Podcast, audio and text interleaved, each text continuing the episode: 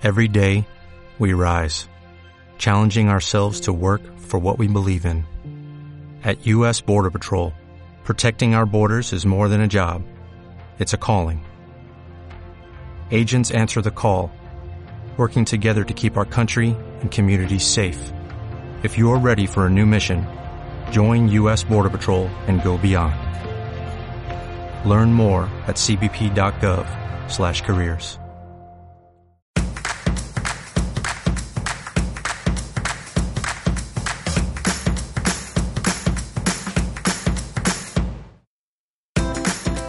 Muy buenos días y bienvenidos a Aprendiz de Diabetes, un podcast donde hablaremos de nuestras experiencias e inquietudes respecto a la diabetes tipo 1, porque nuestra intención es darle voz a la diabetes. Yo soy María Llanos, la jefa, y es José Manuel, mi papá. Hoy es viernes 9 de febrero y da comienzo el capítulo número 19 de Aprendiz de Diabetes.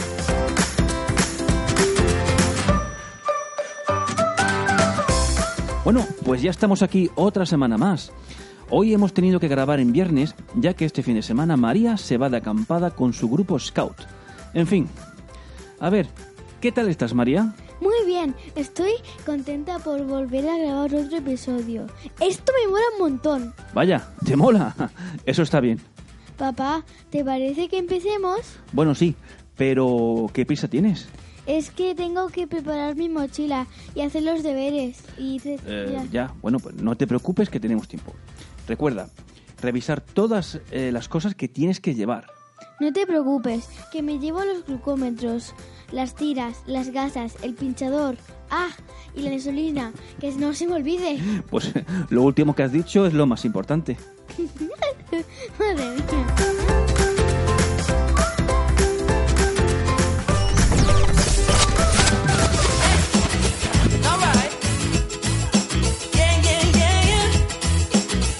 Vamos a ver a quién le dedicamos el episodio de esta semana. Jefa, ¿tienes algún o alguna candidata? Sí, papá. No tengo una, tengo dos. ¿Qué, qué dices? El programa de hoy se lo va dedicado a mi tío Chano y a mis abuelos María y Domingo, que han cumplido años esta semana. Eso está bien. La familia es muy importante, hija mía.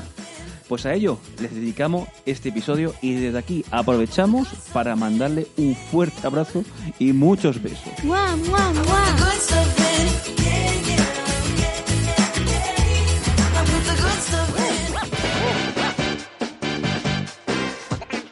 Pero papá, esta música con tanta marcha, ¿quién llega?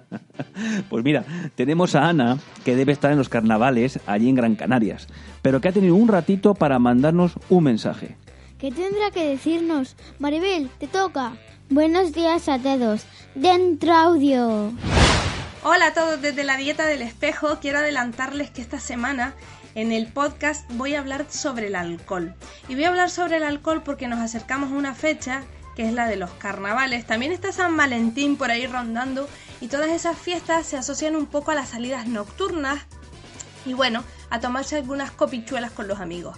Así que yo les voy a dar algunos consejos prácticos en el caso de que vayan a beber y luego me voy a permitir la licencia de mm, recomendarles que no lo hagan, pero lo voy a hacer con datos. Les voy a comentar qué es lo bueno, que creo que me sale a cero, y qué es lo malo que tiene el consumo de alcohol, que me sale a muchas, muchas cosas. Así que si me quieren odiar un poquito, les recomiendo que me escuchen esta semana en el podcast de la dieta del espejo para la red Aprendiz de Diabetes. Nos oímos.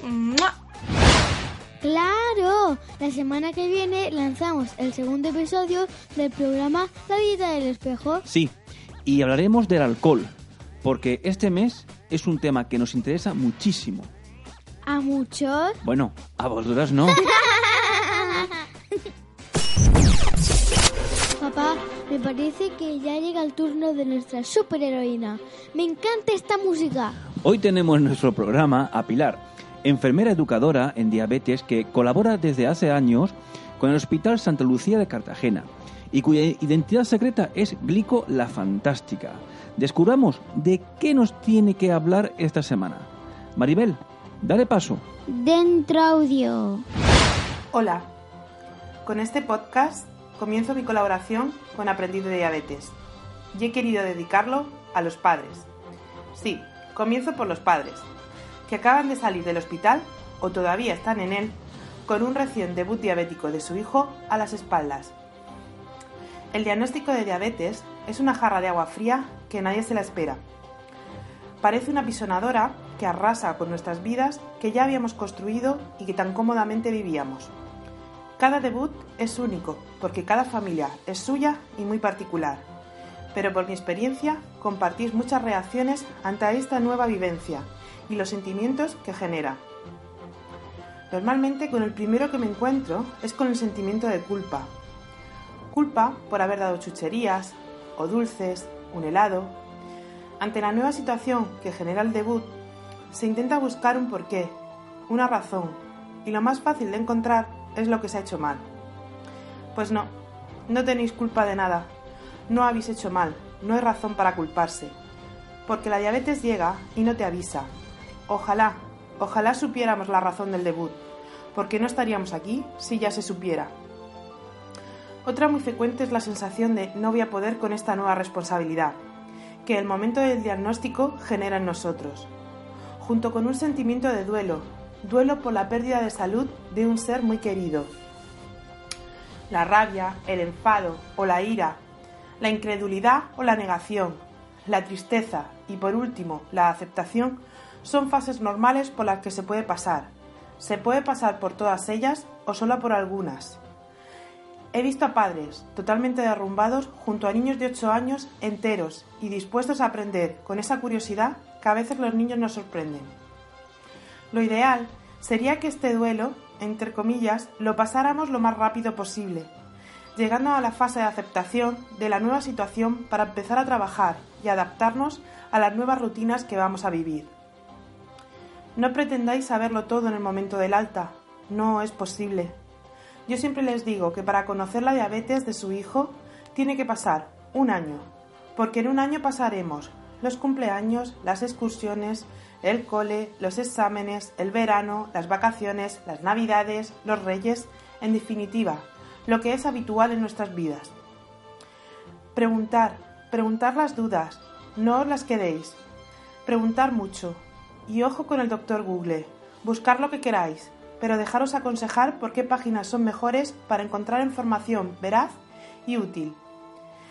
Preguntaron que parezcáis pesados, pero yo como educadora prefiero contestar a la misma pregunta mil veces que os quedéis con ese vacío o esa duda. La información que se os va a dar en el hospital os va a ayudar a iniciaros en el día a día de esta nueva etapa y poco a poco se os irá introduciendo más información, que junto con las vivencias os ayudarán a asimilar los nuevos conceptos. Entiendo vuestro miedo a equivocaros, pero tened presente que lo haréis. Somos humanos y nos mueve la buena fe. Se os formará para rectificar esos errores y siempre tendréis el apoyo del equipo sanitario. Hoy por hoy, la tecnología para el cuidado de la diabetes está a la orden del día, pero del mismo modo que no podéis salir del hospital sabiendo todo, para usar dicha tecnología hay que tener cierto nivel de conocimiento. Si no sabemos usarla, si no sabemos interpretarla, desperdiciamos todo su potencial. Y por último, cuidaros, cuidaros como personas, como pareja y como familia. Hablad, hablad de la nueva situación y compartir vuestros sentimientos para hacer equipo. Es irremediable la figura del cuidador principal, suele ser la madre, pero repartiros las tareas y responsabilidades, así como aprended juntos. Para si esa figura del cuidador tiene que descansar, que tenga apoyos y no se encuentre solo. Compartir vuestra experiencia con vuestros iguales. No estáis solos. Os recomiendo la visita a las asociaciones de personas con diabetes. En ellas tendréis todo el apoyo moral y os resolverán muchas dudas. Ánimo, podéis y lo haréis. Sois unos padres maravillosos. Un abrazo enorme y nos vemos en el próximo podcast. Oye, pues pedazo de tema con el que empieza esta semana eh, la sección de Pilar. ¿Y eso, papá? Jo, porque lleva razón. El debut es un momento muy traumático. Pero este es otro tema que, cariño, prefiero que sigamos con el programa. Os invitamos a que no a que conozcáis su blog llamado educacionendiabetes.es. Os lo recomiendo, hay muchos temas interesantes.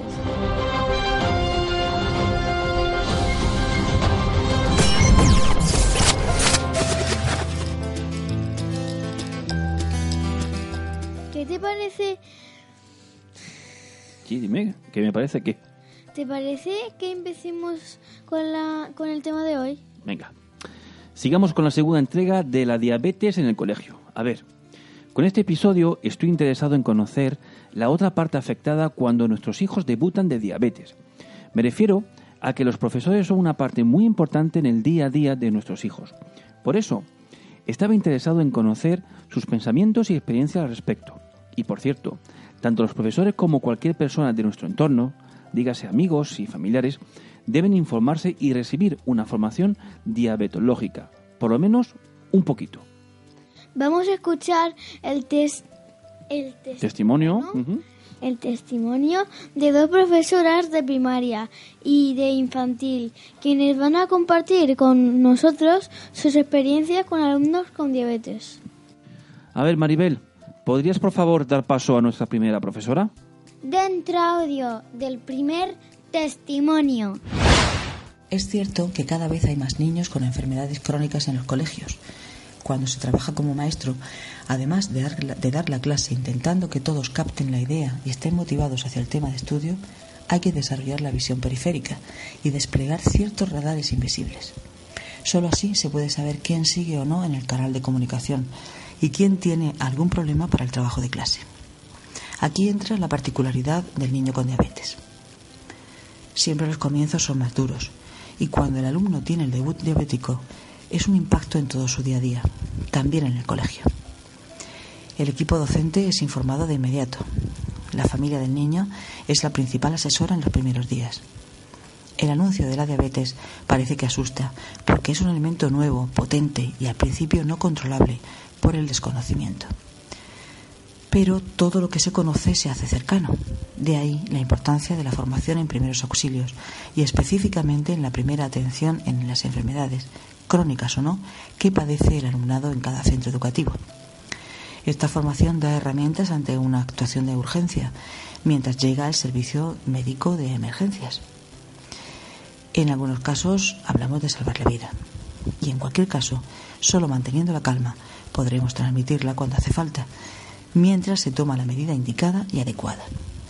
Sin dificultad es posible contar con la colaboración del equipo de salud correspondiente, el cual puede dar charlas o cursos en el centro educativo o fuera de él. El desconcierto inicial entre el profesorado deja paso a la observación y a las actuaciones concretas. Una tarjeta plastificada que indique qué hacer en caso de hipoglucemia y de hiperglucemia es una buena idea. Se queda pegada en la mesa del profesor y vaya quien vaya a dar clase, la tiene a la vista. Estará además en el botiquín del colegio, comedor, zona del equipo directivo. Esta tarjeta acompañará al joven diabético durante sus años de estudio, aportando tranquilidad y pautas muy concretas a quien le dé clase. Contar con un teléfono móvil de contacto inmediato tranquiliza y favorece la información puntual. Contar con una caja con azúcar, galletas, zumo puede ayudar en una hipoglucemia. Cuando el profesorado recibe la noticia, aumenta la observación directa hacia ese alumno. Es así como el docente va aprendiendo a medir tiempos y reacciones. Ver cómo en una niña o en un niño cambia en muy poco tiempo su implicación en clase, su palidez, su nivel de cansancio, su falta de retención, de atención, su mal humor, su necesidad de beber agua, de ir al seo, según se encuentren sus niveles, te ayuda como profesional de la enseñanza a adecuar y flexibilizar tareas y momentos educativos. Hace falta comprender la situación, adaptando resultados y tiempos ya programados. Se trata, una vez más, de humanizar el sistema educativo y recordar siempre que trabajamos con personas. Vaya, es una buena idea disponer de una tarjeta con la información de lo que hay que hacer en caso de sufrir una hiperglucemia o una hiperglucemia. Mm, efectivamente. Y creo que tener los teléfonos de los padres es una información muy útil en caso de emergencia. Y me ha parecido una buena idea tener en clase zumos y galletas en caso de necesidad. Me parece muy bien eso también. Bueno, pues eh, vamos a por el segundo testimonio.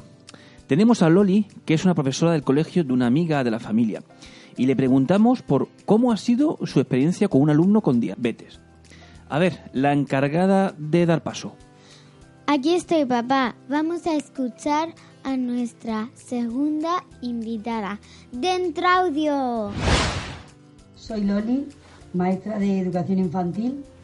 Tengo un alumno de tres añitos que es diabético y yo desde el junio que me enteré que él venía, empezaba la clase en septiembre, eh, me preparé todo el verano informándome sobre el tema, viendo eh, cosas en internet, comentándolo con gente, informándome y formándome. Cuando llegó septiembre, la mamá de mi alumno vino al cole antes de que el alumno empezara su clase y me ayudó muchísimo. Me trajo folletos, me explicó todas las cosas, de tal manera que mi alumno está en clase como un niño que no tuviera ninguna enfermedad. Yo estoy en constante comunicación con ella. Ella viene todos los días a ver el nivel de glucosa y hace todas las actividades y estamos con total tranquilidad. Muy bien, muy bien, muy bien. Sin ningún problema y encantado de que esté con nosotros y poder contar con él. Para mí contar con este alumno ha sido un honor porque me ha enriquecido mucho sabiendo de esta enfermedad y además mm, eh, nos compaginamos muy bien y me alegro muchísimo de que pueda llevar una vida totalmente normal con sus compañeros. Loli, me alegro mucho de que todo te haya ido tan bien. Sí, María, hemos escuchado dos casos muy interesantes. Es fundamental que los padres tengamos una relación activa y cercana con los profesores y que estos reciban una formación básica en diabetes. Papá, yo me tengo que ir, así que... Vaya, ¿cómo estás hoy? Maribel, vamos a cerrar el programa. Hola otra vez. Podéis enviarnos un mail con vuestros comentarios y sugerencias a info ¿Y algo más, cariño? Sí, papá. Quiero dar las gracias a todos por escucharnos y pedirles que nos sigan en Facebook, Instagram y Twitter. Y no os olvidéis de escuchar a nuestros dos nuevos programas, La Enfermería de Sacarino y la dieta del espejo. Hasta la semana que viene. Gracias por escucharnos y recuerda, demos voz a la diabetes. Que tengáis una feliz semana. Adiós, adiós.